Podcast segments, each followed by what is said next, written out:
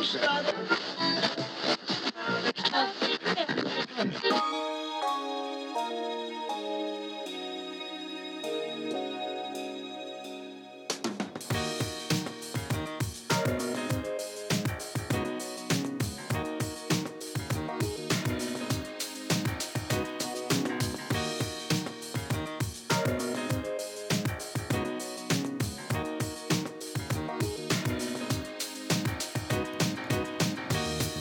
Au sommaire du radioblog de cette semaine, vous n'allez pas le croire, mais on va reparler de la disque. Jean-François Lisée, lui, euh, ben, il veut s'attaquer à Netflix, et puis... Ah bon, la routine quoi. On parlera également du grand gaspillage de l'argent public, que ça soit au fédéral ou au municipal à Montréal. Ah, et puis, euh, faut qu'on se parle. Eh bien justement, on va s'en parler. Mon nom est Jean-Philippe Rousseau, bienvenue à ce 14e numéro du Radioblog de Québec Presse.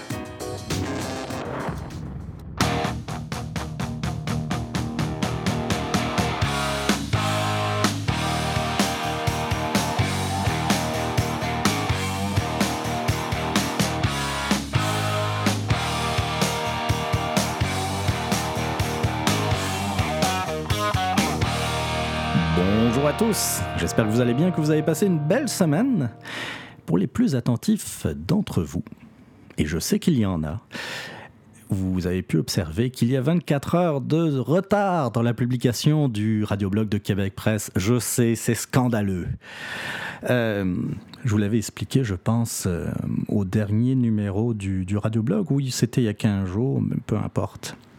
J'adore cette saison, ce, cette première partie de l'automne pour plein de raisons. Je vous ai parlé des températures qui étaient, euh, à mon goût personnel, plus favorables, mais aussi parce que commence, va commencer la saison de hockey.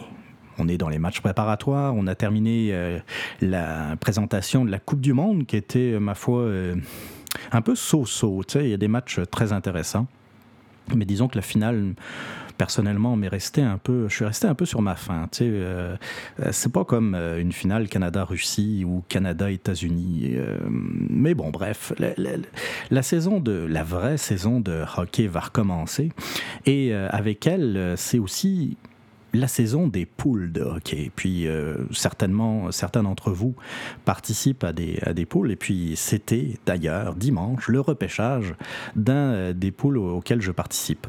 Et euh, bah, il y avait deux solutions. Soit euh, je finissais très tard l'enregistrement du podcast dimanche, euh, ou soit je préférais décaler ça de 24 heures pour rendre dans le fond quelque chose, le, podcast un peu plus intéressant, moins endormant que, que le dimanche soir très tard. vous allez d'ailleurs peut-être entendre la raison pour laquelle j'aime enregistrer le, podcast de, du radioblog la fin de semaine et particulièrement le dimanche. Pour euh, plusieurs raisons et une des raisons, c'est une raison tout à fait pratique. Il y a beaucoup moins de trafic, de circulation euh, le dimanche. Donc euh, il se pourrait que vous entendiez un peu plus la circulation, peut-être un passage d'ambulance ou de police, c'est possible. Je m'en excuse par avance. Ceci étant dit, plongeons maintenant vers le premier sujet de ce 14e numéro du Radioblog de Québec Presse.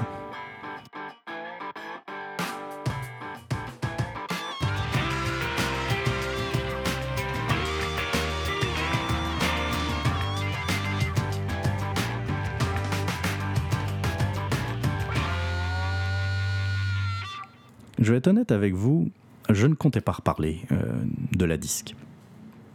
Et euh, en regardant mes affaires, en lisant euh, ce qui a pu euh, s'écrire à droite et à gauche euh, suite aux déclarations des responsables de la disque de le, il y a maintenant un peu plus d'une semaine, euh, je me suis dit que ça aurait été dommage de passer à côté de, certains commentaires euh, qui, qui sont vraiment bons et qui, tu sais, on aurait manqué quelque chose. Je serais, passé vraiment à côté de quelque chose. Je vais parler particulièrement euh, d'un article euh, publié dans le. En fait, c'est une chronique ou plutôt euh, un billet d'humeur, on va dire, publié dans le Huffington Post Québec. Qui, qui, a été écrit par Jesse Foch. Je ne sais pas si je prononce bien. Foch, Fuch? C'est un artiste et il travaille également pour, pour Slam, Slam Disc, excusez-moi. Et j'ai lu sa chronique. Oh, c'est parfait c'est parfait. Et puis, venant d'un artiste indépendant qui n'est pas membre de la disque, euh, ça, je, veux vous mettre d'ailleurs en lien le, lien vers l'article, tellement c'est bon, parce que je vais en citer des passages, mais je pourrais le lire en entier. Euh, il n'y a pas une virgule que, que je retirerais de ça. Et puis ça vient vraiment de quelqu'un qui vit de, de la musique, qui vit de la culture euh, et qui est engagé là-dedans. Il, commence par une citation de Solange Drouin, qui est vice-présidente aux affaires publiques et directrice générale de la DISC. Solange, elle dit, je cite, L'argent existe, mais il ne retourne pas dans les poches des créateurs. Et là, Jessie euh, commente donc la déclaration de Solange Drouin. Solange Drouin gagne assurément plus d'argent en donnant une entrevue de 30 minutes à titre de directrice générale de la disque qu'un artiste québécois qui génère 147 000 écoutes en streaming. Ouch Ça fesse. Mais il a raison. Il poursuit. La disque représente les producteurs qui, volontairement, font la mise en marché de l'art les vrais créateurs, ce sont les bands qui pratiquent dans leur local et qui valent déjà quelque chose avant même que les producteurs s'en mêlent. On conditionne les artistes, je l'ai souvent exprimé publiquement, à croire euh, qu'ils ont de la valeur seulement lorsque l'industrie chiffre leur réussite à coups de palmarès et de trophées. Et là, je trouve qu'il il met le doigt sur le bobo, comme on dit. On oublie on oublie de, euh, souvent que l'artiste, la valeur, c'est ce qu'il crée. C'est pas le support sur lequel euh, il présente son art. Le disque, oui, il a une valeur, mais c'est pas une valeur créatrice. C'est pas ça l'art. On a complètement coupé les liens entre le créateur, l'artiste et son public à cause, et je l'avais, j'en avais parlé la semaine dernière, on, rajoute de plus en plus, ou on a rajouté, c'est sûr que maintenant, avec tout ce qui se passe, ils ont dû un peu slacker, hein, vous trouvez Vous trouvez pas? On a rajouté des tas d'intermédiaires, des intermédiaires qui se servent. Au passage, c'est pas des intermédiaires gratuits, c'est pas, pas des gens qui travaillent pour rien. On a rajouté des tas d'intermédiaires entre l'artiste et son public, ce qui fait qu'aujourd'hui, et euh, Jesse Fush, je, suis désolé si j'écorche son nom de, son nom de famille, euh, le, dénonce d'ailleurs dans cet article, c'est que dans le fond, euh, il y a tellement d'intermédiaires que même aujourd'hui, à l'heure actuelle, l'artiste ne reçoit rien. Et le streaming n'est pas en cause là-dedans. Tout le monde se sert. Je continue l'article parce que je vous dis, il est vraiment très intéressant. Quand Solange Drouin parle des revenus insuffisants reliés aux services de streaming et des organisations qui tentent de changer les choses, il n'est pas question d'organisation d'artistes, mais bien de producteurs qui, eux, doivent impérativement vendre plus d'albums pour non seulement payer leurs dépenses de mise en marché, mais le loyer, l'électricité, les assurances, les cotisations et évidemment les salaires. Le débat public est orienté sur les acheteurs contre les artistes. Malaise. Les artistes en majorité ont un revenu lié à un emploi en marge de leur carrière musicale. Rares sont ceux qui reçoivent l'équivalent d'un salaire minimum par année provenant exclusivement de leur musique. Et c'est ça, quand on parle artiste, on parle forcément, euh, en premier lieu, des plus grands artistes je sais pas, je vais citer des exemples au hasard, des Marie-Mé, euh, euh, des Céline Dion. Euh, on, va parler des, des, des Charlebois ou d'autres, tu sais. J'essaye de, j'essaye de toucher toutes les générations, vous avez, vous avez remarqué. mais, mais c'est pas. ça reste une minorité, ces gens-là. Ils ont réussi, ils avaient du talent, ou ils ont du talent c'est clair, ou en tout cas, ils ont réussi à toucher un certain public. Ils ont réussi. Mais la, très grande majorité des, artistes, eux autres, euh, ils travaillent euh, dans un supermarché, ou il travaille chez, je sais pas moi, dans une administration ou dans un commerce. et ils ne, ils ne peuvent pas vivre de leur musique. Puis ça, Spotify ou Apple Music n'y est pour rien, ça a toujours été le même. On essaye, puis Jesse le, euh, l'explique très bien, on essaye de, de, comment dire, de rendre le public coupable. Tu sais, on essaye, on, essaye de. On fait en sorte, la disque fait en sorte que euh, on sent mal. Ah mon Dieu, je, suis abonné à Spotify. Ce qui est vrai, je suis abonné à Spotify. Je devrais me sentir mal? Non, c'est pas vrai. L'argent est mal distribué. Il y a encore une fois trop d'intermédiaires, ça c'est clair. Mais je me sens pas mal d'utiliser Spotify. Je paye pour un service. Les, compagnies de disques si, elles sont présentes sur Spotify, c'est parce qu'ils l'ont accepté.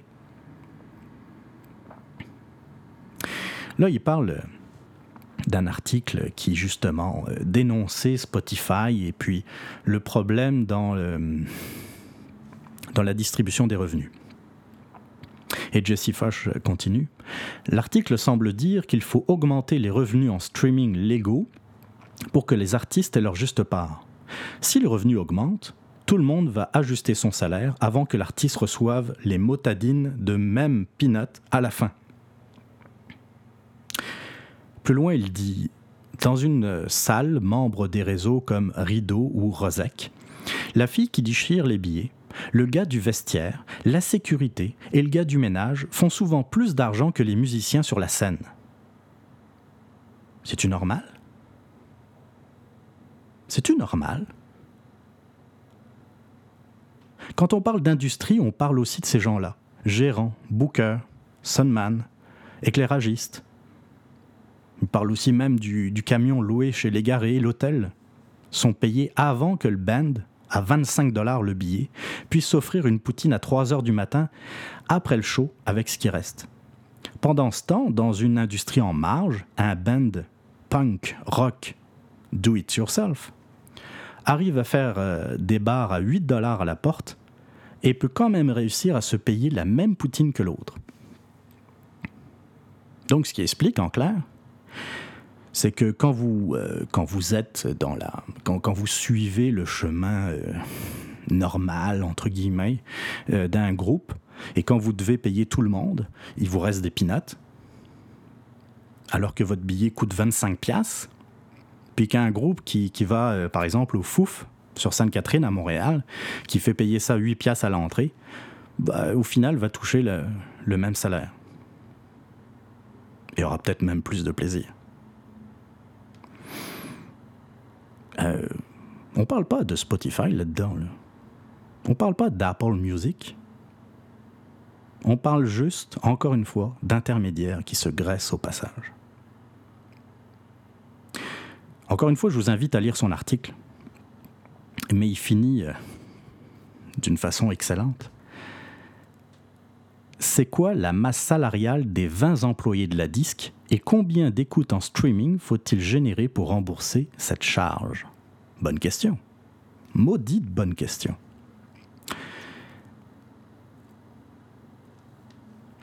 Et là, on revient toujours à cette industrie qui a du mal à se réformer. C'est toujours la même chose. C'est quand même curieux que semaine après semaine, le sujet revienne, qu'il y a des gens qui prennent position, puis encore une fois, c'est un artiste dont on parle. Alors après, il y a la gang, hein, il, y a, la clique qui est reliée à la disque, tout le monde se, serre les coudes, et euh, c'est sûr que si un artiste membre de la disque qui se met à, à parler contre la disque, attention, watch out, ça risque de faire mal. Donc ces artistes-là se taisent. En tout cas, ils ne disent rien en public qui pourrait froisser la grosse administration de la disque, qui leur sert pas à grand-chose, dans le fond. Alors on revient toujours à la même chose. Post Canada, on en a parlé, versus les courriels et les messageries privées comme Facebook. Les disquaires contre euh, iTunes, Spotify. On peut rajouter la disque. Les clubs vidéo versus Netflix, Hulu, Internet, taxi, les contre Uber. Et puis, euh, j'ai eu un, commentaire très intéressant, euh, pas plus tard qu'aujourd'hui, de, Michel Auger, que je salue d'ailleurs s'il est à l'écoute, qui apporte, je vous dis, c'est un problème c'est un problème très vaste. On pourrait trouver encore d'autres sujets. Et puis, puis d'autres industries également qui refusent de, euh, de se réformer. Et, d'autres vont se présenter. Euh, bon, je vous passe le, côté où euh, il, est d'accord avec ce que je peux dire sur la disque. Lui, il amène un, un très bon commentaire. Je vais vous le lire. C'est bizarre, mais je sens l'odeur de déjà senti ou vu. Ça me fait penser au taxi. En effet, les journaux traditionnels n'ont pas vu venir le train ou ont refusé de, voir, de le voir en temps. Les conséquences est qu'ils sont en train de se faire écraser par leur manque de vision. La presse ne se plaint pas, elle. Elle a investi plus de 40 millions de dollars dans la presse plus et s'est retirée de son format papier durant la semaine. De plus, la presse vend ou fournit sa technologie sous licence à Paris Match, et d'autres. Bravo aux dirigeants de la presse. A-t-on vu la presse aller quêter l'aide de l'État québécois à même les taxes des contribuables? S'adapter ou périr, telle est la règle, le consommateur est roi. Encore une fois, l'autruche s'est enfouie la tête dans le sable et se plaint maintenant de se faire attaquer par les mauvais amerlocs. C'est triste. En ce qui me concerne, je ne lis plus ni les journaux papier ni les magazines depuis moultes années grand bien me fasse. Les coureurs de subvention allaient donc voir le leader mondial de l'information sur plateforme numérique, la presse, et obtenir une licence. Cela me fera épargner des millions de dollars à l'État québécois et à ses contribuables. Euh, oui, il n'y a, pas grand-chose que, je pourrais, euh, que je pourrais enlever de ce commentaire de Michel Grenier. Merci encore. C'est vrai, il y a aussi les médias. Et ça me fait penser euh, à, au devoir, au devoir qui, euh, qui, qui crie à l'aide, à l'aide, pas à l'aide d'investisseurs privés, pas à l'aide pour euh, trouver une façon, une nouvelle idée innovante pour euh, sortir du marasme. Non, il crie à l'aide de l'État. Donnez-moi de l'argent pour ma survie. Ce qui est encore plus drôle, risible même. Euh, c'est un des journalistes du Devoir, j'ai oublié son nom, mais c'est pas grave. Il disait pour plus d'indépendance, il faut que l'État québécois finance le devoir. Euh, euh, son, son argumentaire, si on peut dire, c'était que il faut une, une presse, des médias imprimés pluralistes, donc de différentes opinions. Et donc, euh, il faut absolument qu'il y ait euh, le plus possible de médias différents, dont le devoir, pour euh, contrebalancer ce qu'on peut retrouver, par exemple, dans la presse ou le journal de Montréal. Et pour ça, il faut que ce média, le devoir, puisse survivre. Et pour qu'il puisse survivre, il faut que l'État québécois le finance. Pour l'indépendance du média, encore une fois. Il y a, il y a quelque chose, et d'ailleurs je l'ai fait remarquer à ce journaliste à l'époque sur Twitter, il y a comme une incohérence. Comment, comment être aussi stupide, excusez-moi, mais c'est vraiment ce que je pense, et, croire qu'on peut garantir l'indépendance en réclamant une aide financière de l'État? Regardez ce qui se passe avec Radio-Canada. Il suffit euh, qu'un candidat à l'élection fédérale promette de l'argent pour Radio-Canada pour que la moitié, non, je suis complètement dans le champ, pour que la quasi-totalité de la salle de nouvelles de Radio-Canada soutienne Justin Trudeau. C'est ça qui s'est passé aux dernières élections fédérales. Ça a été à un moment donné, ça a été Thomas Mulcair, parce qu'il était en avant euh, euh, de, Trudeau dans les sondages, mais une fois que Trudeau euh, l'a dépassé, Trudeau devenait fantastique. Imaginez qu'on finance, avec des aides de l'État, un quotidien comme Le Devoir. Puis qu'après, mettons, mettons que c'est le, le, le gouvernement libéral qui décide de donner quelques dizaines de millions au devoir pour l'aider financièrement. Et qu'ensuite, euh, un des journalistes du devoir mette la main sur euh, une enquête, enfin fasse une enquête sur euh, le Parti libéral qui, par exemple, mette l'accent sur des malversations financières, qu'importe, quelque chose qui a eu. Vous pouvez le voir, absolument pas crédible, qui pourrait jamais arriver je ne mets pas en cause là l'intégrité du journaliste. Le journaliste qui va faire enquête veut publier son papier. Il a fait, il a passé du temps, il a passé des semaines, parfois même des mois à faire son enquête, euh, à aller chercher les témoignages, les, faits, les preuves. Euh, et à un moment donné, il y a le rédacteur en chef qui regarde ça et dit Ouais, ouais, c'est une bombe, là, ce que, ce que tu as entre les mains. Là, il va en parler euh, à ses chefs quand il y a quelque chose comme ça qui, sort de l'ordinaire, qui, euh, qui va peut-être faire travailler euh, un gros cabinet d'avocats montréalais parce qu'il va falloir baquer l'équipe de journalistes, par exemple, c'est sûr qu'il faut en parler au patron. Et là, le patron, il dit Ouais, ouais, euh, c'est sûr, là, c'est intéressant, c'est une belle enquête, c'est effectivement une bombe, mais c'est parce qu'on ne veut pas se faire couper nos, nos subventions. Là. C'est un peu comme. Euh, on critique beaucoup, euh, en tout cas, là, une certaine gauche critique le fait que certains journaux appartiennent à des, des grands groupes. Et puis, euh, il y a il n'y a pas juste des, bonnes choses là-dedans. Je suis, les, monopoles médiatiques sont, sont aussi dangereux que les monopoles étatiques, en tout cas à mon sens. puis on dit, ouais, il suffit que, par exemple, un annonceur retire sa publicité de, euh, de, par exemple, la presse pour que ça fasse pression sur euh, euh, la rédaction et que ça puisse peut-être empêcher la publication d'un papier contre cette entreprise. Oui, mais ça marche aussi avec l'État. Tu sais, un chef de cabinet qui passe un, téléphone au chef de la rédaction dit Mais j'ai entendu dire que tu comptais publier quelque chose contre le parti libéral, par exemple, c'est parce que, tu sais, euh, l'année prochaine, euh, il se pourrait que ta subvention, ben, tu fasses une croix dessus. Et des fois, il y a des choix qui sont à faire. C'est-à-dire que soit on veut vraiment être indépendant, comme le dit ce journaliste du devoir, et puis on dit, oh, fuck it, c'est pas grave, on fera une croix sur la subvention, mais je vais devoir me faire des mises à pied dans la rédaction, je vais devoir euh, licencier certaines personnes, mais ça va être, c'est le prix à payer de l'indépendance. Et, certaines rédactions vont le faire. Je dis pas qu'ils sont tous, qui, qui, sont tous euh, potentiellement euh, corruptibles. C'est pas ça que je dis. C'est que parfois le prix à payer de l'indépendance est pas mal cher. Alors, l'autre choix, et c'est le choix qu'a fait la presse, c'est d'évoluer. C'est de changer de plateforme.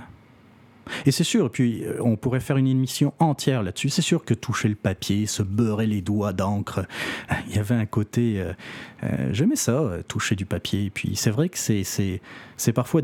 Ça a été difficile, en tout cas au début, de, de changer mes habitudes. Mais en même temps, euh, on est dans l'ère des tablettes.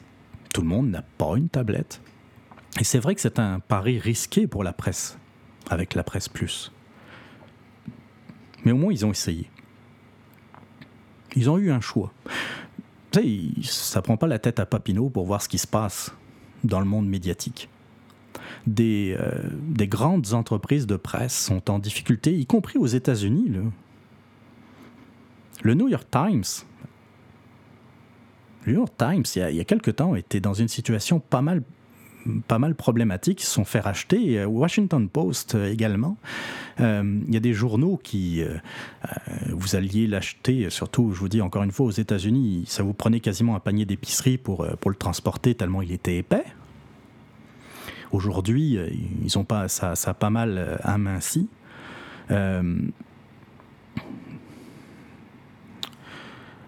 Il y a soit le, vous avez le choix soit d'évoluer, soit de prendre le risque de périr. Comme le dit d'ailleurs Michel Auger. La presse a choisi d'innover. Peut-être que ça ne marchera pas. Peut-être qu'il y aura un nouveau support euh, l'année prochaine, mettons, qui va complètement tuer la presse plus. Mais au moins, ils auront essayé. Ils sont pas euh, comme, euh, comme le devoir, par exemple, à quémander l'aide des contribuables, de nous autres. Là, c'est pas l'aide de l'État. L'argent pousse pas dans les arbres. Puis c'est toujours à coup de millions. Tout ça pour un, lectorat de la, presse, du devoir, qui est en continuelle baisse. Plutôt que de s'interroger, OK, il y a de moins en moins de personnes qui achètent le devoir. Qu'est-ce qu'on peut faire pour augmenter le lectorat du devoir? C'est ça la véritable question qu'un dirigeant d'entreprise doit se poser. Qu'est-ce qu'on doit faire pour s'améliorer? Être moins gauche, bon, ça c'est une autre affaire. C'est un choix éditorial. Ils ont le droit de choisir leur, euh, leur, euh, leur point de vue, leur opinion. Essayer d'aller vers le numérique, c'est sûr que ça demande un investissement. Puis je vais peut-être vous surprendre. Quand il s'agit d'innovation, je suis pas opposé forcément à une aide de l'État. Attention, je ne parle pas de subvention ici, c'est bien important. Je parle de prêt. Quand une industrie, comme par exemple euh, les quotidiens, décide d'innover drastiquement pour essayer de s'en sortir, que l'État euh, prête à taux réduit une certaine somme pour justement euh, faire le virage technologique, je n'ai pas trop de problème. Ça peut se débattre. C'est normal, vous pourriez ne pas être d'accord avec ça. En tout cas, c'est clair, je suis contre une subvention, c'est-à-dire euh, payer des millions, puis des millions qui s'évaporent. Il euh, n'y a pas d'engagement là-dedans dans des subventions. C'est-à-dire qu'un prêt, ben, vous êtes quand même tenu de, de le rembourser, quelque part. Il y a vous êtes tenu par une certaine éthique, mais aussi parce que euh, si ça marche pas, si ça ferme, ben, les créanciers peuvent se servir lorsque vous allez fermer. Ne serait-ce que, je sais pas moi, vendre les biens immobiliers, euh, peut-être peut-être que, les créanciers n'arrivent pas à, récupérer leur, somme, mais au moins ils vont récupérer une certaine partie, une subvention. Euh, une subvention, il y a des subventions qu'on voit et puis qui sont dépensées et puis euh, à pure perte. Je vous dis, le sujet est, est, euh, est assez immense. On pourrait aussi parler des livres ça aussi, c'est un, c'est un autre secteur qui, euh, qui a une tendance vers la numérisation. C'est vrai aussi que toucher un livre, ah, c'est le fun. J'aime ça. Mais en même temps, euh, je vois commencer, c'est, c'est, c'est très pratique de, s'acheter un, un, livre sur euh, iBooks, par exemple, qui est, qui est un peu le iTunes des livres. Le sujet est très vaste. Et euh, il y a beaucoup de chances pour qu'on en parle dans un prochain numéro.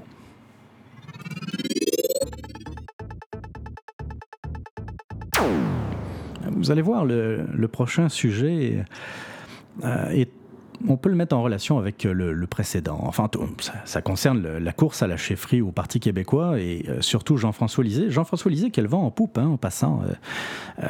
il est au coude à coude, a priori, avec Alexandre Cloutier. Euh, c'est lui qui ressort le plus, je pense, euh, en ce moment, que ce soit euh, dans les médias. depuis depuis l'affaire avec, comment il s'appelle? Charkaoui. Adil Charkaoui, chercher son prénom, pour une grande importance, mais bon. on dirait qu'il l'a assommé, Cloutier. Et euh, là, il continue, il essaye d'aller chercher des, euh, votes euh, chez sa concurrente, sa principale concurrente, Martine Ouellette. Donc, il va un peu dans tous les sens. Et puis, c'est ça, il est allé de, déclarations un peu surprenantes. Jean-François Lisée, il va s'attaquer à Netflix et à Apple, figurez-vous. Ah, il n'y a pas peur, Jean-François Lisée. Il est parti d'un constat assez simple, et je le cite. Si nos produits culturels perdent du terrain, ce n'est pas parce qu'ils sont de moins bonne qualité ou parce que ce sont des produits, ils sont produits euh, en moins grande quantité. C'est parce que l'affichage, qui est maintenant contrôlé par les géants de l'Internet, les désavantage. En clair, lui, ce qu'il dit, c'est que quand on se présente sur la première page euh, d'iTunes, euh, iTunes Music Store, les, la musique québécoise n'est pas suffisamment représentée. Alors, j'ai été là d'ailleurs en direct, euh, pendant que je vous parle, j'ai été sur la première page d'iTunes et puis euh, force est de constater, oui, bah, il a raison. Euh, les artistes francophones, bah, il faut descendre un peu, mais ils sont quand même là. Il y a les grands succès canadiens, moi je sais que ça intéresse pas, pas en tout Jean-François Lisée. il y a China Twain, Brian Adams, Neil Young, Céline Dion, ah, Céline Dion, Leonard Cohen. Euh, Diana Krall, ouais, bon, c'est quand même les, des gros canons de, la musique canadienne, si on peut dire. Je continue, je descends un peu encore. Nouveauté canadienne en vogue. Musique francophone. Et c'est vrai que c'est l'avant-dernière ligne. Mais là, musique francophone, c'est pas juste du québécois. Bon, il y a François Lachance, il y a Marie-Mé Bouchard, l'incontournable, il y a les Impendices, mais il y a aussi Hélène Ségara, qui est, euh, je pense, plutôt française. Ah, Linda Lemay. Euh, François Morel, il est français. Je continue. Ima, ah, une québécoise. Il y en a que je cite pas parce que je sais pas trop d'où ils viennent. Bruno Pelletier, évidemment, il, est d'ici. Plume la traverse, le dernier, le dernier plume qu'il faut absolument que j'écoute. Daniel Lavoie, oui, ça sent pas mal la Boulamite, euh, Cœur de pirate, euh, bon, bon, ça fait partie des incontournables. Tiens, encore euh, Céline Dion. Elle est présente deux fois. Danny Bédard, mon Dieu, il est encore sorti de quoi, lui? Ok, ok. Bon, le constat est clair. La musique québécoise francophone est présente sur iTunes, mais oui, n'apparaît pas. tout de suite, ça, ça, saute pas à la face. Donc, euh, qu'est-ce que compte faire Jean-François Lisée?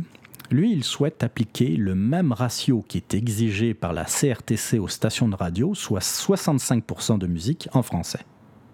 C'est-à-dire que si vous arrivez sur la première page de Spotify ou la première page d'iTunes, ça prend 65% de contenu francophone.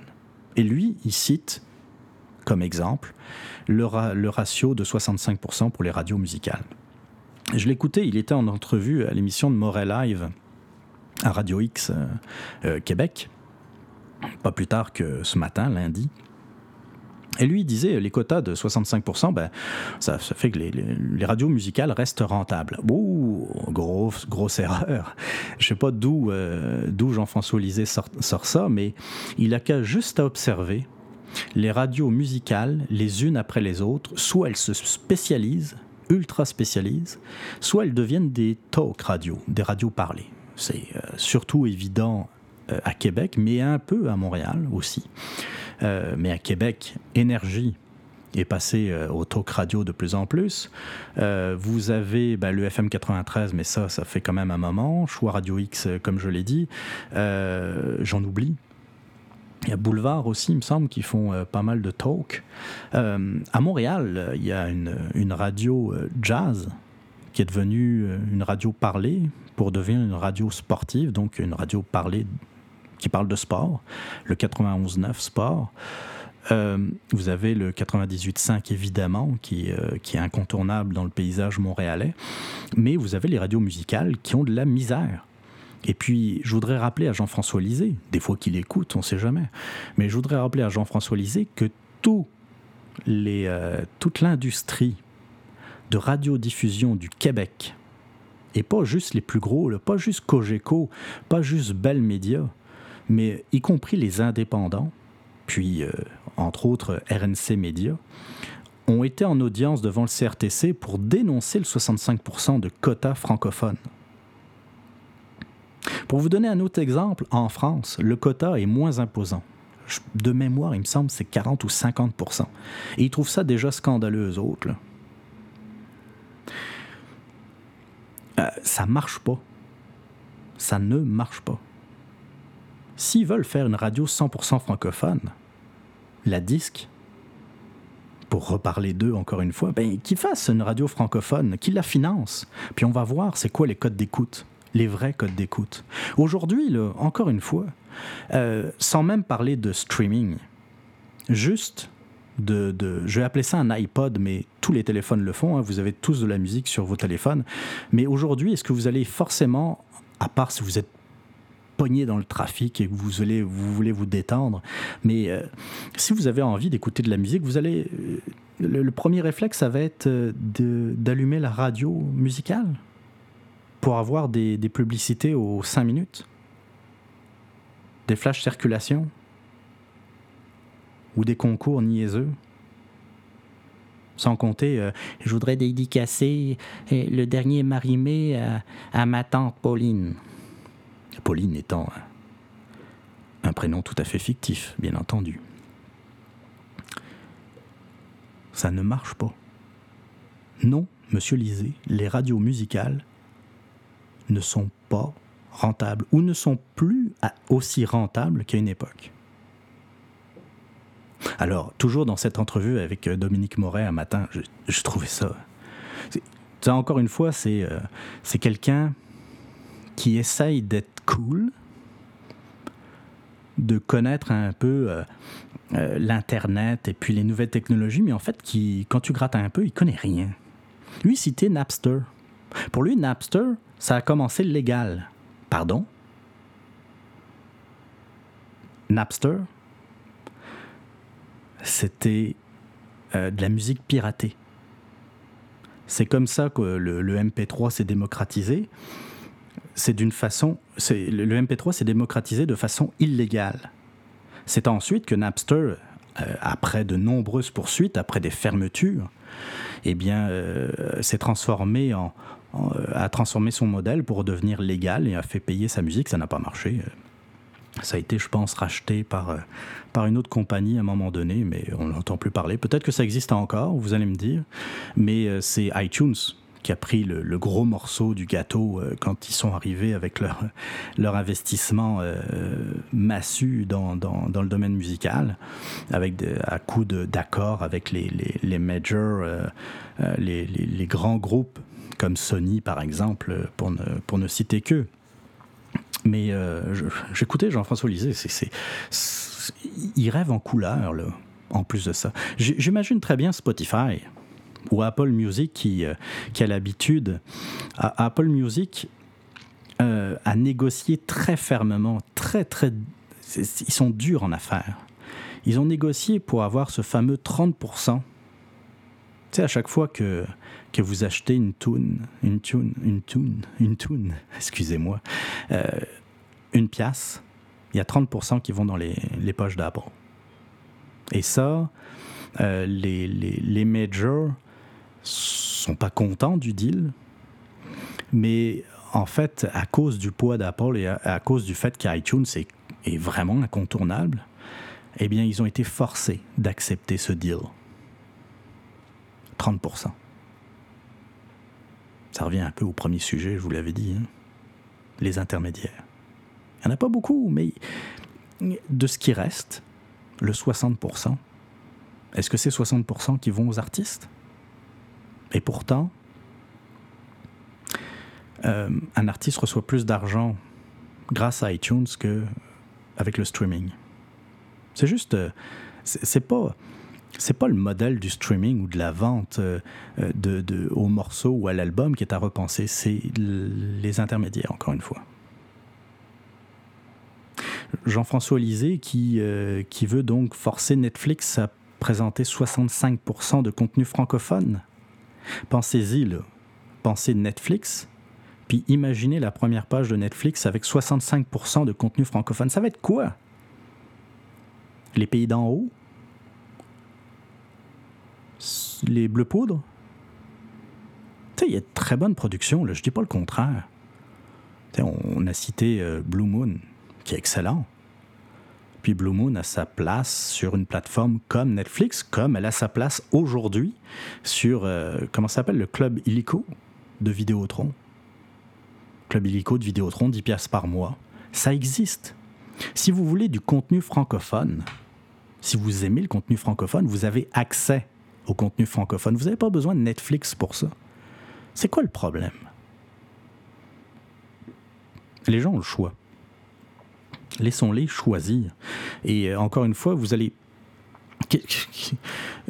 Au pire, Netflix décide de... OK, les IP du Québec auront 65% de contenu francophone en arrivant sur la plateforme. Qu'est-ce que vous pensez qui va se passer? Jean-François Lisée, il ignore peut-être qu'un VPN, pour, euh, parfois il y en a qui sont gratuits, il y en a d'autres qui, sont, euh, qui, coûtent, mettons, 5 piastres par mois et qui permettent de débloquer le contenu. C'est-à-dire que, par exemple, quelqu'un qui veut avoir accès au Netflix, au catalogue Netflix américain, ben, il suffit qu'il aille chercher une adresse IP américaine et il aura accès à ce contenu. Je veux dire par là que si on contraint Netflix ou iTunes à avoir, à respecter une réglementation euh, purement québécoise, il y a une façon de le contourner. On est en 2016, c'est Internet. Euh, vous savez, euh, Netflix là, ou iTunes ou Apple, ils sont pas, sont pas complètement fous. C'est des gens qui qui veulent faire de l'argent, s'ils voient qu'il y a un véritable marché, qu'il y a une véritable demande pour de la musique francophone, ils vont le mettre à disposition. Puis s'ils voient que ça marche, qu'il y a des ventes, ils vont le mettre de plus en plus en avant sur leur plateforme. Mais euh, Jean-François Lisée, d'ailleurs, il le dit très, clairement. Hein. En plus d'agir sur le front réglementaire, le député propose d'amorcer des négociations avec Netflix je le répète, en plus d'agir sur le front réglementaire. Donc il veut faire passer des lois. Netflix, là, s'ils voient que c'est trop complexe d'être sur le marché québécois, ils vont juste tirer la plug. Vous croyez qu'ils vont s'emmerder à investir dans leur structure pour que, dans le fond, il y ait plus de contenu québécois? Ils s'en foutent. C'est un marché de combien? On est 8 millions. Il y a combien d'abonnés à Netflix au Québec? Je sais, ils, ils font pas la publicité des chiffres d'abonnement Netflix, donc euh, j'ai pas la réponse, mais euh, vous imaginez que quoi, il y a la moitié de la population du Québec qui est abonnée à Netflix? Non, ben non. Tout au plus, il y, a, quelques dizaines de milliers, je pense. À vue de nez, peut-être que je suis complètement dans le champ, à vous de me le dire. Mais vous n'allez pas contraindre un géant comme Netflix ou comme Apple, alors que le CRTC n'a pas pu obtenir ce qu'ils voulaient quand ils ont euh, demandé à Netflix de, publier justement leurs chiffres. Le CRTC dit Ok, bon, ben, j'insiste pas. Vous êtes trop gros pour nous. Hein, enfin, ils l'ont pas dit de même, c'est ça que ça voulait dire. Alors j'imagine Jean-François Lisée. Moi, je pense je pense que c'est juste. Euh, ça fait partie de la, stratégie euh, électorale de Jean-François Lisée. Il veut mettre en avant la loi 101, une loi 101 adaptée aux médias numériques et puis euh, à la musique, à l'art. Et puis, bon, il fait son petit coup de. Je vous dis, je pense qu'il veut séduire l'électorat de Martine Ouellette. J'imagine que c'est ça puis que si jamais il vient au pouvoir, ben ça s'arrêtera là. Il n'y aura pas, il y aura pas de loi anti-Netflix là, comme, euh, tu sais, c'est un peu comme euh, essayer d'interdire Uber. Il y a d'autres services qui vont arriver, puis d'autres, d'autres façons de faire du covoiturage ou du, euh, de, comment qu'on dit, l'économie partagée, c'est ça, l'économie de partage. Il y aura d'autres façons. Vous inquiétez pas. On va pas retomber dans, le débat, mais c'est ça qui est en train de se passer l'Internet, on pensait que le, ben, on exclut la personne qui parle. On pensait naïvement qu'Internet, ben, la révolution, elle avait eu lieu euh, il y a 15 ans, 20 ans maintenant, bientôt, et que maintenant elle était passée. Mais non, c'est une révolution qui continue. C'est l'économie, l'industrie, les industries qui s'adaptent à une nouvelle façon de faire, une nouvelle façon euh, d'investir, et une nouvelle façon d'attirer des clients, une nouvelle façon donc de, de percer des marchés. C'est ça qui est en train de se passer. C'est juste de l'innovation. Soit on embarque, encore une fois, c'est toujours la même affaire, soit on embarque dans le train, soit on le laisse passer, puis on se réveillera trop tard, comme souvent. Parlons argent maintenant, parlons gaspillage d'argent public, parlons gaspillage d'argent des contribuables. C'est ça qu'il faut jamais oublier. C'est pas euh, jaillit. Je sais que parfois, ben, je, le fais aussi. Cette erreur, c'est qu'on parle trop souvent de l'argent de l'État, euh, mais euh, il faut, faut jamais oublier que cet argent sort de nos poches.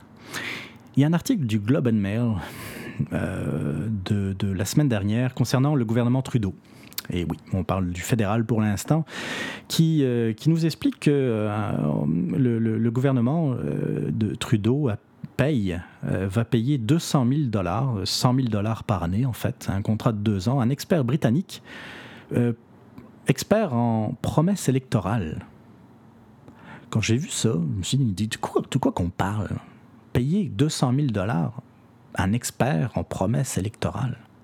De quoi ça parle? En fait, il s'agit. Ah, excusez, excusez, pardon, c'est Sir Michael Barber.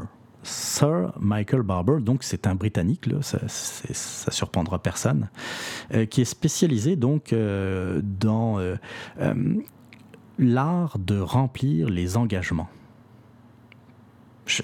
vous saviez pas, comme moi, que ce genre de, de job existait? Ben oui, ça existait. En fait, euh, il n'est pas à son coup d'essai. Il a été euh, l'un des, des, conseillers, dans le fond, de Tony Blair, l'ancien premier ministre euh, britannique. et dans le fond, ben, ce qui, sa job consiste à parler des promesses électorales. Et on le paye 100 000 piastres par année.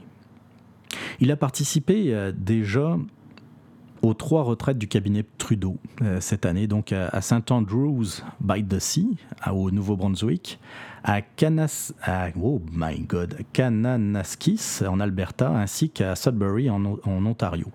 Euh, donc depuis, depuis un an, que Trudeau est au pouvoir, il y a déjà eu trois retraites. Euh, donc, euh, c'est le, le, cabinet de Justin Trudeau qui euh, se réunit dans un hôtel qui n'est pas, est pas un, hôtel cheap hein, en général ou une adresse de villégiature et euh, ils réfléchissent ensemble sur euh, la façon de, gouverner dans le fond. Donc euh, déjà en un an, ils ont eu besoin de faire trois retraites, ce qui est, assez incroyable. Ça aussi, c'est de l'argent dépensé pour rien. Et puis, ben Michael Barber a assisté et j'imagine qu'il a parlé au cabinet Trudeau. On n'a pas beaucoup d'informations en fait relativement à ça. Le Globe and Mail a essayé d'avoir, compte tenu de la loi sur l'accès à l'information, essayé d'avoir un maximum de documents, mais il y a certains documents qui n'ont pas été capables d'avoir, donc pour, euh, pour euh, aller plus en profondeur là-dessus. Euh, il n'y a pas eu d'offre, d'appel d'offre d'ailleurs pour ce contrat. Donc on, a, on l'a appelé, on le paye 100 000 piastres pour parler promesses électorales. Moi je trouve ça complètement incroyable.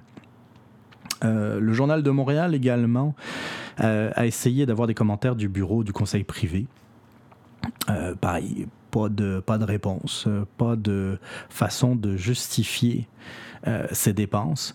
Ça, c'est à, à, mettre en parallèle avec ce que je vous expliquais donc pas plus tard que la semaine dernière concernant toutes les dépenses du gouvernement Trudeau depuis son entrée en fonction. Hein. je vous rappelle les fameux 220 000 dollars pour déménager deux employés du Premier ministre. la ministre euh, de l'environnement Catherine McKenna qui euh, dépense 17 000 dollars pour des photos sur Twitter. Euh, pas moins de, je vais retrouver le montant, ça sera pas long, 127 000 dollars. 127 000 dollars pour faire travailler une équipe de 7 fonctionnaires pour les vidéos, les belles vidéos YouTube de Justin Trudeau.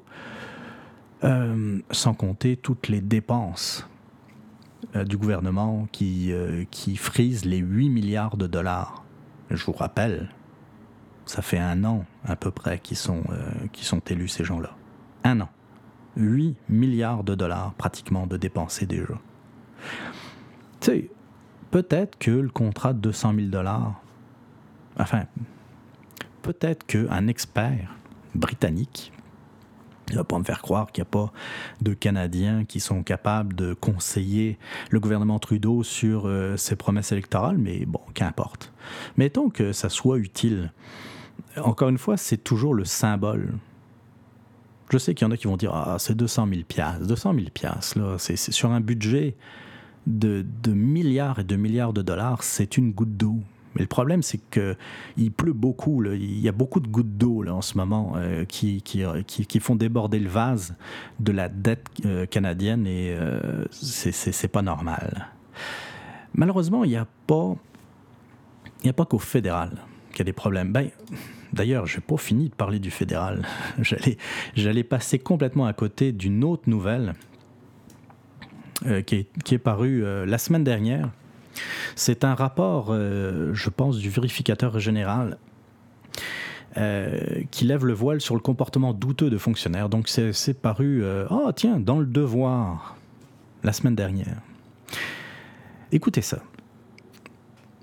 Une fonctionnaire fédérale a perdu son emploi après avoir utilisé une carte de crédit professionnelle pour effectuer des achats personnels et laisser le soin au gouvernement de régler la facture de 24 000 dollars. Euh, elle fait partie des cas soumis à la direction des services publics et approvisionnement Canada qui offre un aperçu des pratiques douteuses de quatre fonctionnaires dont deux ayant fini par être congédiés, soit Julie et un homme connu euh, sous le nom de Vincent. Julie et Vincent sont des noms fictifs, hein, d'ailleurs en passant. Dans le cas de Julie, elle a effectué 127 achats personnels payé sur la carte de crédit euh, professionnelle, donc la carte de crédit du, gouvernement. 127 achats personnels. Vincent, euh, donc l'autre fonctionnaire congédié, Vincent a pour sa part été remercié après que les caméras de surveillance, celle-là elle est bonne. Celle-là est bonne, écoutez ça. Vincent a pour sa part été remercié après que les caméras de surveillance l'eurent filmé à plusieurs reprises en train de remplir le réservoir de son véhicule personnel avec l'essence payée par les contribuables et uniquement destinée aux tondeuses à gazon et camionnettes appartenant au gouvernement. Il s'est fait pogner par les caméras de surveillance. Hein. La valeur totale de ces vols oscillerait entre 695 dollars et 907 dollars selon l'enquête. Écoutez ça. Interrogé à ce sujet, le fameux Vincent a affirmé que l'essence manquante s'était en fait évaporée en raison des trop longues périodes d'inactivité de l'équipement gouvernemental. Je sais pas où il a été chercher cette raison là, mais euh, oh my god, tu t'as été pigé pour euh, donc euh, entre 700 et 900 piastres d'essence. Faut quand même y aller là, même au prix de l'essence. Euh, c'est pas mal de plans, là, tout ça, l'air de rien.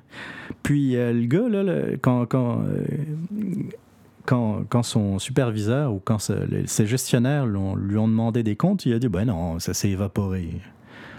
ben ouais, les, les, tondeuses et les camionnettes là, restent, restent souvent sur le stationnement à, à rien faire et puis l'essence finit par s'évaporer. C'est incroyable. Hein? Incroyable excuse, mais c'est pas ça le pire à la limite. Le pire, ça en vient. Les documents, toujours dans le devoir, les documents montrent que les enquêteurs ont discuté avec des collègues pour savoir combien de temps en moyenne la machinerie restait inactive, puis ont demandé au groupe de recherche d'Environnement Canada sur les émissions toxiques de calculer combien d'essence était consommée pour chaque minute d'inactivité. On rêve. Rêve.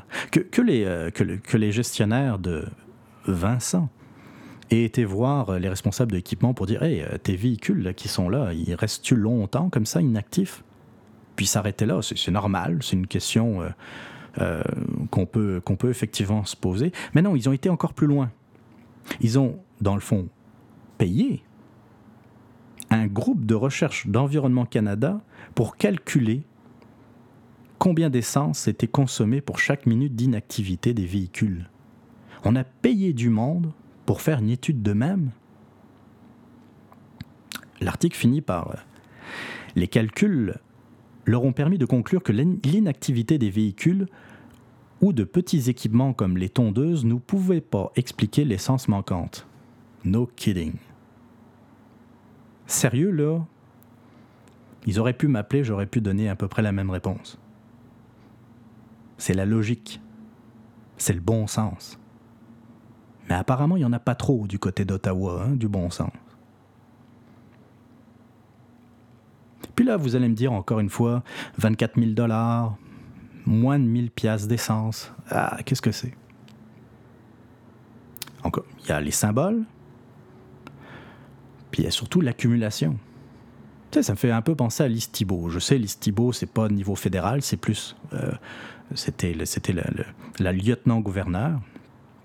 Tu sais, l'Istibo qui, euh, euh, qui achetait des sous-vêtements. Désolé pour l'image que ça, que ça suscite dans votre esprit en ce moment même, qui achetait, euh, qui, euh, qui était présente dans deux restaurants euh, simultanément et qui payait la note pour des soupers évidemment très onéreux. Mais c'était la représentante de la reine, que voulez-vous? Tout ça fait... On dirait que la morale, l'éthique, à un certain niveau gouvernemental ou de fonctionnariat, ça ne veut pas dire grand-chose. Au contraire, s'il y a des gens qui doivent être irréprochables, outre les élus, outre le gouvernement, mais les fonctionnaires aussi. Excusez-moi, pardon, là. Mais même si euh, euh, ils ont le droit de, de, dire oui, on aimerait être plus payé, mais ils ont quand même une job le plus souvent à vie. Je ne parle pas des contracteurs, je parle des gens qui sont euh, qui sont à temps plein, qui sont, euh, euh, qui sont de, vrais fonctionnaires en bonne et due forme. Ils ont une job à vie. Ils ont un fonds de pension garanti. Que ça monte, ça baisse, ils vont être payés une somme prédéterminée à leur retraite. La sécurité de l'emploi, je vous l'ai dit. Quand même un salaire pas trop pire, des horaires de travail pas trop pires pour, la grande majorité. Puis ils utilisent la carte de crédit des contribuables, pas juste une carte de crédit professionnelle, c'est la carte de crédit des pour payer des, effets pour, des achats d'effets personnels. Et en plus de ça, je ne vous l'ai pas dit dans l'article, mais Julie, qui a payé 124 achats personnels, d'ailleurs on ne on, sait pas le, le détail, hein, c'est pas dans le rapport on pourrait avoir des surprises aussi. 127, 127 euh, achats personnels, puis au début, elle ne voulait pas rembourser, figurez-vous. À force d'être interrogée, elle a fini par dire Ok, euh, euh, enlever, la somme de, mes payes.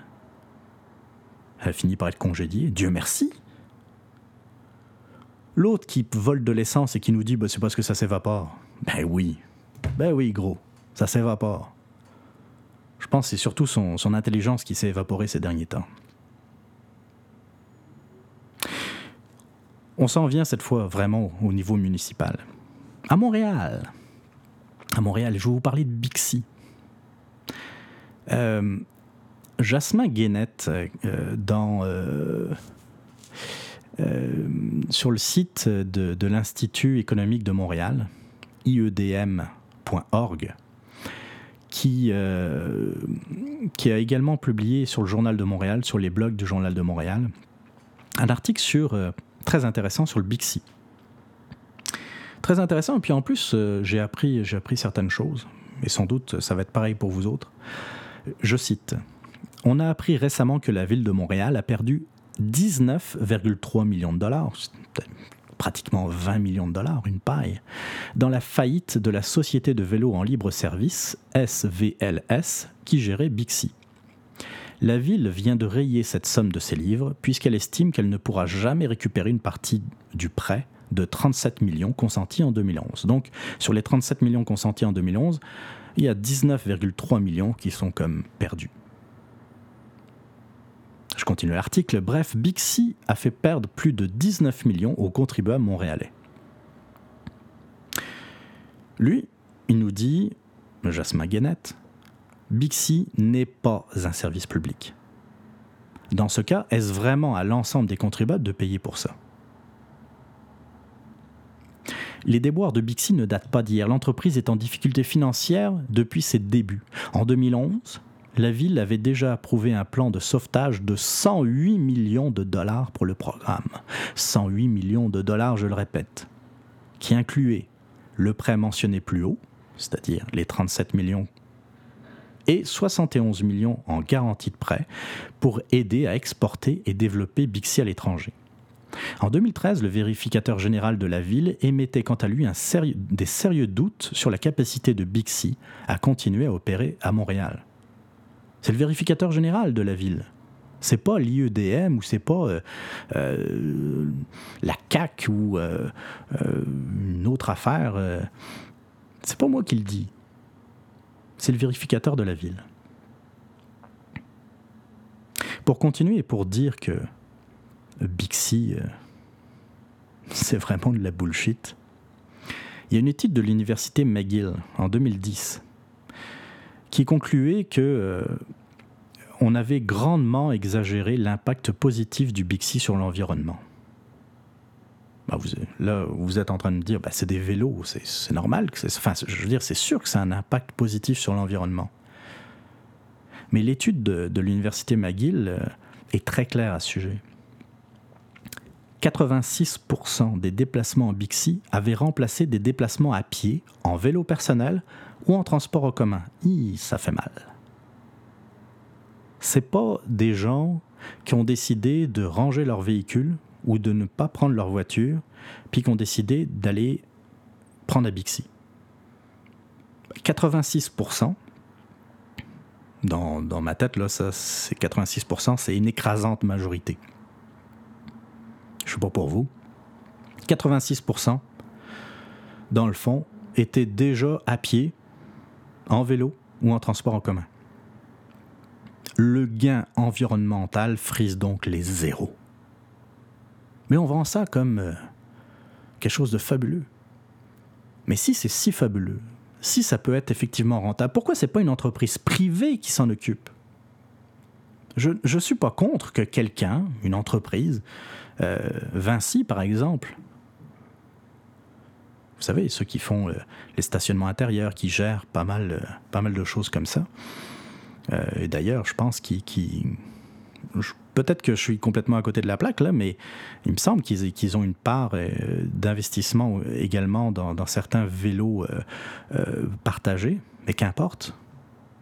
Une genre de compagnie qui se dit Ah, il y a de l'argent à se faire là on va investir dans Bixi. S'ils le font pas, c'est peut-être parce que c'est pas rentable, parce que le gain, il n'est pas là. Et Denis Coderre de nous dire, il y a quelque temps, il y a peut-être un an ou deux, de nous dire oui, c'est rentable, vous allez voir, la ville de Montréal va, faire son argent avec ça. Eh, pardon, 19,3 millions de dollars qu'on a enlevé des livres.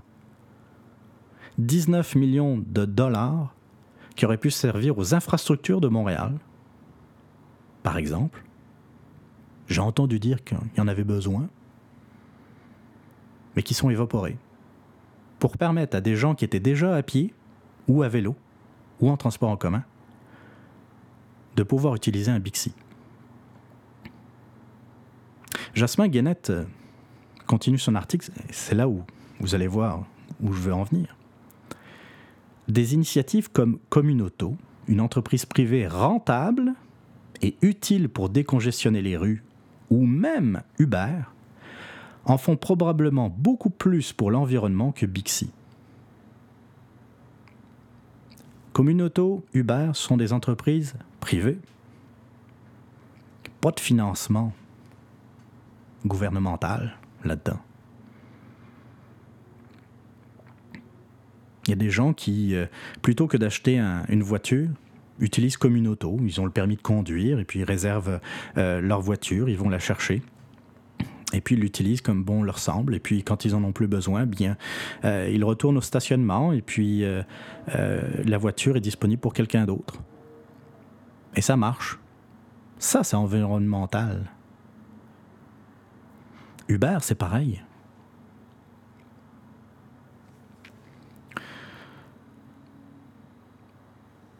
Mais euh, c'est ça. Il y a. Moi, je, pense, Ben, je pense, je suis sûr. Il y a un lobby environnemental. Puis ça fait encore une fois, euh, ça fait vivre certaines personnes. Il y, a des, il y a des emplois en arrière de Bixi. Il y a toute une, administration qu'il faut, qu'il faut, euh, faut maintenir. Puis vous allez toujours trouver quelqu'un qui va sortir des graphiques et pour te dire à quel point c'est bien Bixi. Regardez, c'est vert. C'est vert. Une belle photo de quelqu'un sur un Bixi près du parc La Fontaine à Montréal. Et ça y est, c'est cané. Vous avez le gros coder, excusez-moi l'expression, mais il y a juste ça qui me, qui me vient en tête. Un gros coder qui dit Ah, fabuleux. On va en parler aux médias. Montréal, une ville verte, vous avez vu? On augmente euh, les, pistes cyclables. Je suis pas forcément contre les pistes cyclables, soit dit en passant. Une piste cyclable, c'est pour tout le monde. C'est des. Tu sais, j'ai oublié, ça coûte des milliers de dollars un vélo euh, Bixi. Tu sais, ils sont super, euh, ils sont lourds, ils sont niveau solidité, c'est quasiment des tanks. hein. Ils sont solides, ils sont robustes et ils sont faits pour, euh, cet usage qu'on veut en faire du Bixi, ça c'est clair. Mais euh, pour le prix que ça coûte, vous pouvez vous acheter plusieurs vélos normaux chez Canadian Tire? Moi, si quelqu'un veut un vélo, entre acheter un Bixi ou donner une petite subvention pour acheter un vélo, je ne suis pas pour les subventions, encore une fois, mais on perdrait peut-être moins d'argent. Va t'acheter un vélo. Ah, je sais, ils vont te le faire voler près du métro euh, Mont-Royal? C'est vrai. Mais sérieusement, je préfère qu'on ait des transports collectifs euh, plus modernes que d'investir de, l'argent public dans une entreprise comme Bixi. Si, une encore une fois, je le répète, une entreprise privée veut investir dans Bixi, you're welcome. Be my guest. Allez-y. Allez-y, faites comme chez vous.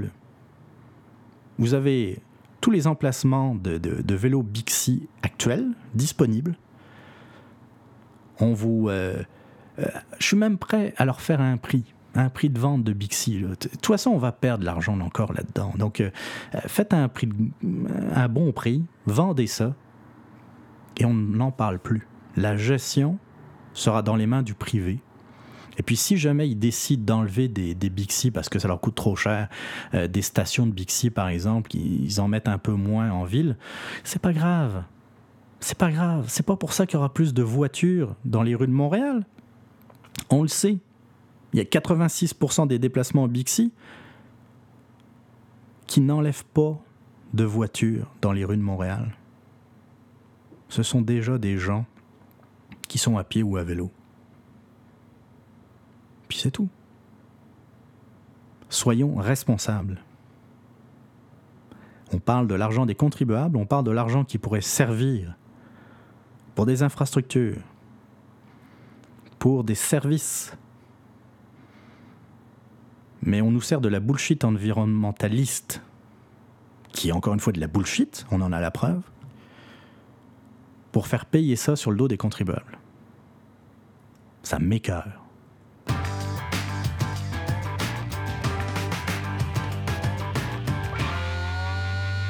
Et déjà, euh, déjà 1 heure 8 minutes d'émission. Et je déborde pas mal hein, par rapport à d'habitude. Il y avait des choses à dire. Dernier sujet, je vais faire ça euh, un peu plus court. On, on va essayer. On va parler de faux. On va parler de faux qu'on se parle justement.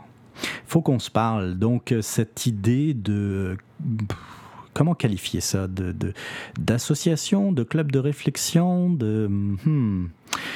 en tout cas, c'est Jean-Martin Haussan ancien euh, chef euh, euh, et fondateur d'Option Nationale, qui, qui après avoir passé ses journées donc en Grande-Bretagne est revenu au Québec et puis qui s'associe avec Gabriel Nadeau-Dubois dans un projet qui s'appelle Faut qu'on se parle, tout simplement.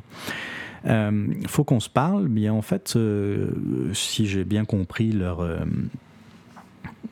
leur réflexion puis leur façon d'agir. Ils veulent faire le tour du Québec et puis parler de, de différents sujets de société, de, d'environnement évidemment, de, d'éducation.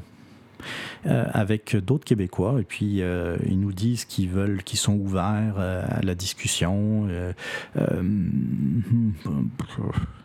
mais qui sont souverainistes. Euh, il y en a, il y a Gabriel Nadeau-Dubois qui, euh, qui a mentionné qu'il euh, était ouvert, pourquoi pas, la création d'un parti politique. C'était pas forcément son idée de départ, mais qu'il était ouvert à ça. Jean-Martin Haussan est apparemment est pas complètement d'accord avec Gabriel Nadeau-Dubois à ce sujet-là. On verra. Il y a déjà peut-être une dissension, mais bon, ça commence. Hein. C'est un peu normal. Mais là, on parle d'un mouvement souverainiste, un autre. Que ce soit un parti politique ou pas, c'est un autre. Un mouvement souverainiste, de gauche. D'ailleurs, euh, Gabriel Nadeau-Dubois euh, a été très clair là-dessus. Euh, je l'ai entendu en entrevue à la radio. comment dire Il avance pas masqué. Il l'a dit lui-même. Il dit oui, il y a tous les Québécois qui veulent s'exprimer à Faut qu'on se parle vont pouvoir le faire mais c'est clair que euh, euh, sous-jacent à ça, les, questions sont orientées d'une certaine façon. Euh, discours environnementaliste, économie, de, économie plutôt au moins social-démocrate, pour pas dire socialisante.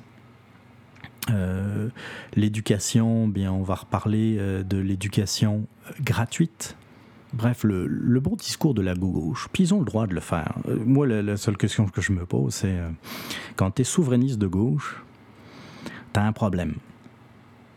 Sérieux, là. Tu as le Parti québécois qui a euh, pratiquement totalement éradiqué les, les souverainistes plus à droite ou même centre droit. Il en reste, oui. Vous allez certainement euh, me dire qu'il euh, il y a un tel quelque part qui, euh, qui est plutôt centre droit. C'est sûr, il y en a encore. Il y en a encore. Mais ils sont minoritaires, très minoritaires. Vous avez Québec solidaire. Là, il n'y a personne qui va me dire qu'il y a des gens de droite là-dedans. Vous avez Option nationale avec Sol Zanetti, oui, c'est le chef d'Option Nationale, celui qui a succédé à ce fameux Jean-Martin Haussin. Et vous avez maintenant Faut qu'on se parle. C'est vrai, c'est pas encore un parti politique, mais on sait jamais ce qui peut se passer. Vous avez déjà trois choix et peut-être un quatrième quand vous êtes un souverainiste de gauche. Je peux vous dire, là, je les ai pas vus, mais il y a quelque chose qui est certain. Dans le caucus du Parti libéral, ça a dû pleurer de rire à l'annonce de la formation de Faut qu'on se parle. Ça a dû pleurer de rire. La tarte euh, de la souveraineté, c'est à peu près 35 à 40 Ça, c'est la tarte électorale. Logiquement, euh, cette tarte, ces 35-40% devrait aller vers le Parti québécois. Or, le Parti québécois a du mal à atteindre les 30 aux élections. Je ne parle pas nécessairement des sondages. C'était quoi euh, À un moment donné, ils ont été à 32, mais là, ils sont plus aux alentours de 28-30% C'est-à-dire, il y a au moins 10% de l'électorat souverainiste qui ne vote pas pour le Parti québécois. Où vont-ils? Vers Québec solidaire euh, Vers l'option nationale Peut-être que là-dedans, il y a des souverainistes de droite qui, finalement, ben, vont voter CAC. Ou moins, je voterai pas fédéraliste, mais je vais pas voter à gauche. Ou ils s'abstiennent. Mais la tarte, la tarte souverainiste aurait plutôt tendance à, à s'amoindrir avec les années. On, on, frisait les 50% il n'y a pas si longtemps que ça. Mais comme je vous le dis, maintenant, c'est plus du 35-40. Plutôt que de se dire, OK, on va se réunir, on va être inclusif, le mot à la mode que jaillit, mais bon, on va être inclusif. On va être cette véritable formation arc-en-ciel que voulait René Lévesque, avec, euh, oui, des gens de gauche, évidemment, et puis ils seront, il y a des chances qu'ils soient majoritaires à l'intérieur du Parti québécois, mais aussi des gens de droite, des gens du centre. C'est pas ça le problème. Le problème, c'est la souveraineté. Donc, on va s'allier pour faire un pays. Plutôt que de faire ça, ça a commencé avec Bernard Landry surtout, puis ça s'est pas arrangé euh, euh, par la suite. On épure tout ce, qui, euh, tout ce qui est trop à droite pour nous, y compris le centre droit. On, on fait un virage encore plus à gauche qu'on l'était. Ça n'a pas suffi à éviter la création de Québec solidaire, qui va aller rogner dans l'électorat du Parti québécois, bah, surtout à Montréal, soyons francs, pas trop ailleurs. Puis en plus de ça, il y a l'option nationale qui se crée. Puis là, c'est. Euh, je sais pas si vous vous rappelez, Jean-Martin Haussan, c'était la saveur du mois chez les médias. Hein. Jean-Martin Haussan, ah mon Dieu. Si, c'est quelqu'un de brillant, c'est quelqu'un d'intelligent, c'est quelqu'un. Euh, euh, il est intéressant à écouter. Tu sais, je suis pas, vraiment d'accord avec Jean-Martin Haussan, mais je reconnais, c'est pas un pied de céleri. Mais le, le comment dire, l'aura médiatique que Jean-Martin Haussan a eue était absolument pas comparable avec ses résultats électoraux. Il s'est présenté euh, euh, dans la plupart des circonscriptions du Québec. Je n'ai plus les chiffres en tête. on va aller voir. Il me semble que j'avais une page. Dieu merci, il y a Wikipédia. Hein. Mais euh, il était option nationale en 2012 était, avait présenté 120 candidats. 120 sur 125 sièges. C'est quand même pas mal pour un petit parti. En 2014, 116 candidats sur 125 sièges. Son meilleur score à l'option nationale, ça a été 1,89%. Pensez-y, c'est même pas 2% des électeurs qui ont voté option nationale, mais Jean-Martin Haussan là, était invité, à Tout le monde en parle, était invité à RDI, euh, euh, à LCN, à un moment donné, on le voyait partout. Et puis quand il est parti en Grande-Bretagne, je ne sais pas si vous vous souvenez, c'était Jean-Martin au sang. Tu sais, comme si ça avait été un ancien Premier ministre. S'exile en Grande-Bretagne. Allô? 1,89%. 1,89%. À l'élection générale de ça, c'était le meilleur score. Hein. À l'élection générale de septembre 2014, Option nationale a obtenu 30 697 votes, soit 0,73% des suffrages. Je ne suis pas en train de me moquer d'eux, entendons-nous bien là-dessus. ils ont le droit d'exister, puis euh, si Jean-Martin Haussan a, envie de s'amuser avec un parti, une formation politique, euh, grand bien lui fasse.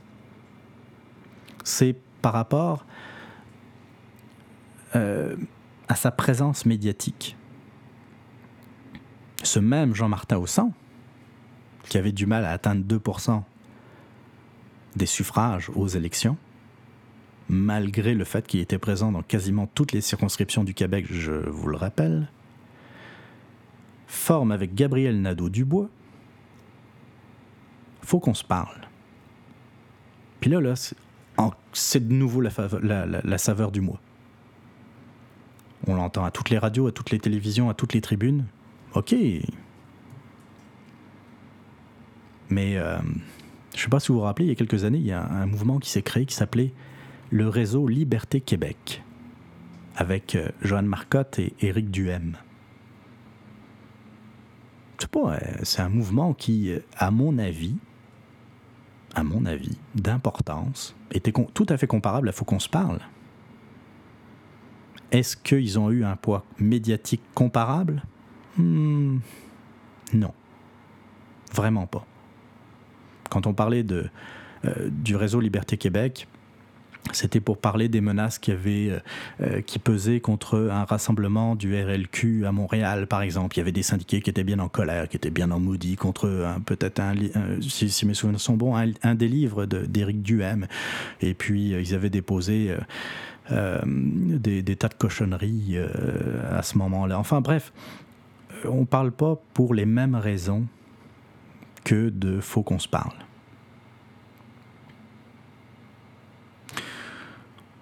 Évidemment, là, ça fout le trouble dans, les, le camp souverainiste. Ça, ça pourrait peut-être encore une fois en faire sourire plusieurs et pas juste au Parti libéral du Québec. Euh, mais les, souverainistes ne voient pas ça d'un bon oeil. Puis Jean-Martin Houssan, euh, qui reprend sa carte au Parti québécois, après avoir été fondateur et chef d'Option nationale, puis qui va voter pour euh, l'élection du chef du PQ, elle, est où la, logique là-dedans? Il me semble qu'il avait quitté le Parti québécois parce qu'il n'était pas content du Parti québécois. Maintenant, il retourne au Parti québécois, mais tout en euh, créant une organisation, un club de réflexion, encore une fois, avec Gabriel Nadeau-Dubois. C'est spécial, hein? C'est spécial. On va voir comment ça va évoluer, c'est sûr. On va certainement en reparler.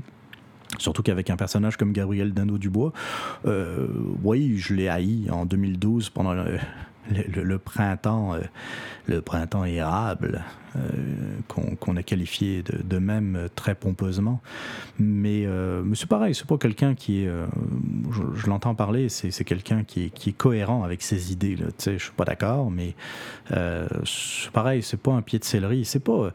C'est deux, deux personnes qui, encore une fois, ont le droit de s'exprimer. Je suis pas en train de dire qu'il faut qu'il la ferme. C'est pas du tout, du tout mon point de vue. C'est juste que je trouve bizarre le poids médiatique qu'on accorde à Faut qu'on se parle. Puis vous allez me dire, ouais, mais t'en parles toi. je parle du poids médiatique. Je parle de cette incohérence qu'on a de mettre de l'avant euh, des gens qui ne représentent pas le monde. Il y en a un qui représente même pas 2% de l'électorat au plus fort d'Option nationale. Puis Gabriel Nadeau-Dubois, qui, oui, certes, a été un grand leader étudiant, euh, pendant, euh, pendant les événements de 2012. Mais euh, qu'est-ce qu'il a fait de sa vie? C'est ça qui est, bizarre aussi. Est-ce qu'il a travaillé? Est-ce qu'il a été salarié dans une entreprise? Est-ce qu'il sait comment les gens... Tu sais, il veut, je l'entendais, il veut parler de la classe moyenne qui est attaquée, surtout la, la classe moyenne inférieure. Hein. Il veut s'occuper de la classe moyenne inférieure qui, parfois, a tendance à glisser vers la précarité. oui, il a raison figurez-vous. Il a raison. Mais à cause de quoi? À cause de la taxe, des taxations, à cause de l'imposition qui est une des plus fortes en Amérique du Nord. C'est à cause de ça. Et la solution, c'est pas de faire payer encore plus les plus riches. Les plus riches contribuent le plus à l'imposition au Québec. C'est pas, pas ça qu'il faut faire. Quand vous voyez qu'il y a des gens qui dépensent 1000 pièces qui volent 1000 pièces d'essence aux contribuables, je pense qu'il y a des façons d'économiser beaucoup d'argent à l'État, de dégraisser l'État. Tout le monde a fait des efforts, surtout ces dernières années avec la, crise qui a commencé en 2009-2010. toutes les entreprises privées, et peut-être que vous en êtes, qui ont dû faire des efforts, qui ont dû faire des compromis, qui ont dû faire des sacrifices pour passer au travers l'État, a continué à grossir.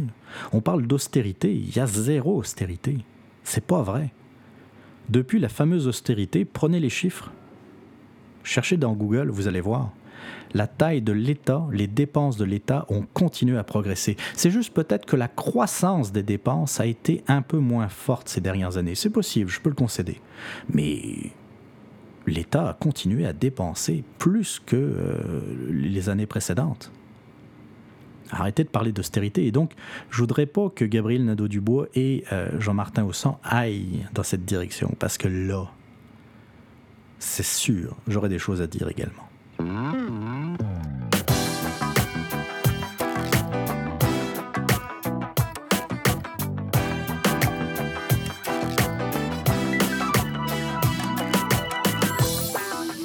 Eh oui, 1h23 minutes de podcast. Je pense qu'on bat des records. c'est pas que je pense, j'en suis sûr. Désolé si ça a été euh, plus long que prévu. Euh, il fallait que je me rattrape du retard de 24 heures dans la publication. Ouais, bullshit, bullshit, bullshit. J'espère que vous avez apprécié ce 14e numéro du radioblog de Québec Presse. Si vous avez des commentaires, des suggestions euh, de sujets ou euh, des remarques, je vous rappelle les adresses pour me contacter. D'abord le bon vieux courriel radioblog québecpresse.com, radioblog à commercial québecpresse.com. Vous pouvez également me retrouver euh, sur la page Facebook de Québec Presse. Vous pouvez m'envoyer un message privé. J'essaye d'y répondre le plus rapidement possible. Le compte Twitter également pour suivre Québec Presse, QC Presse, QC Presse. Et euh, si vous aimez le euh, radioblog de Québec Presse. Si vous aimez vraiment le radioblog de Québec Presse, n'hésitez pas à laisser un commentaire sur euh, euh, la page dédiée sur iTunes.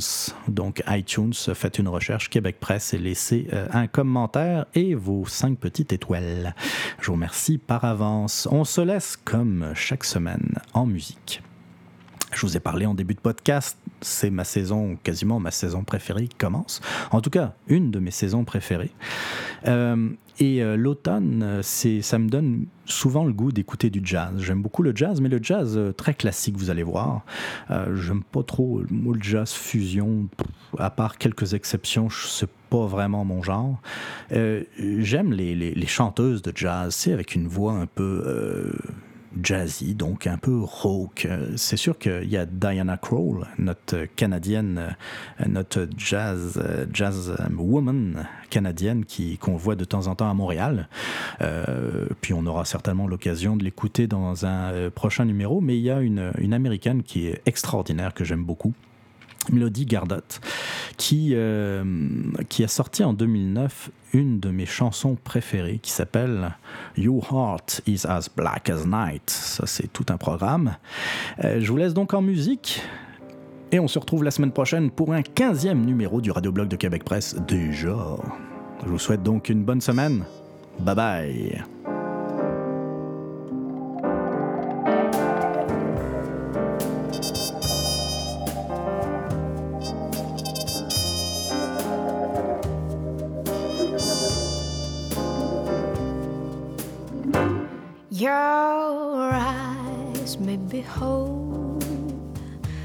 Story I'm told is your heart is as black as night.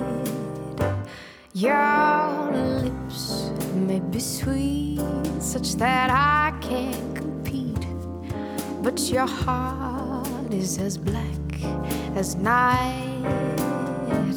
I don't know why it came along at such a perfect time.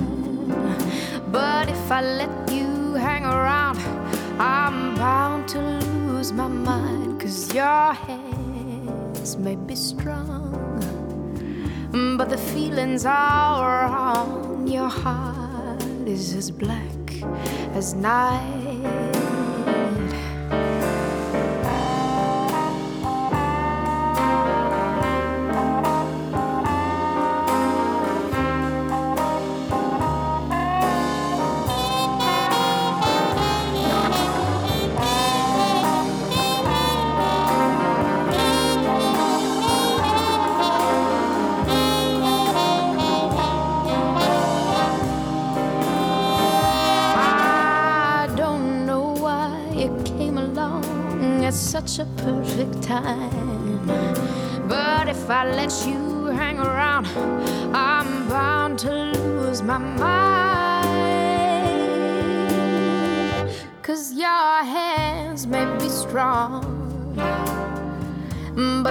Feelings are wrong. Your heart is as black.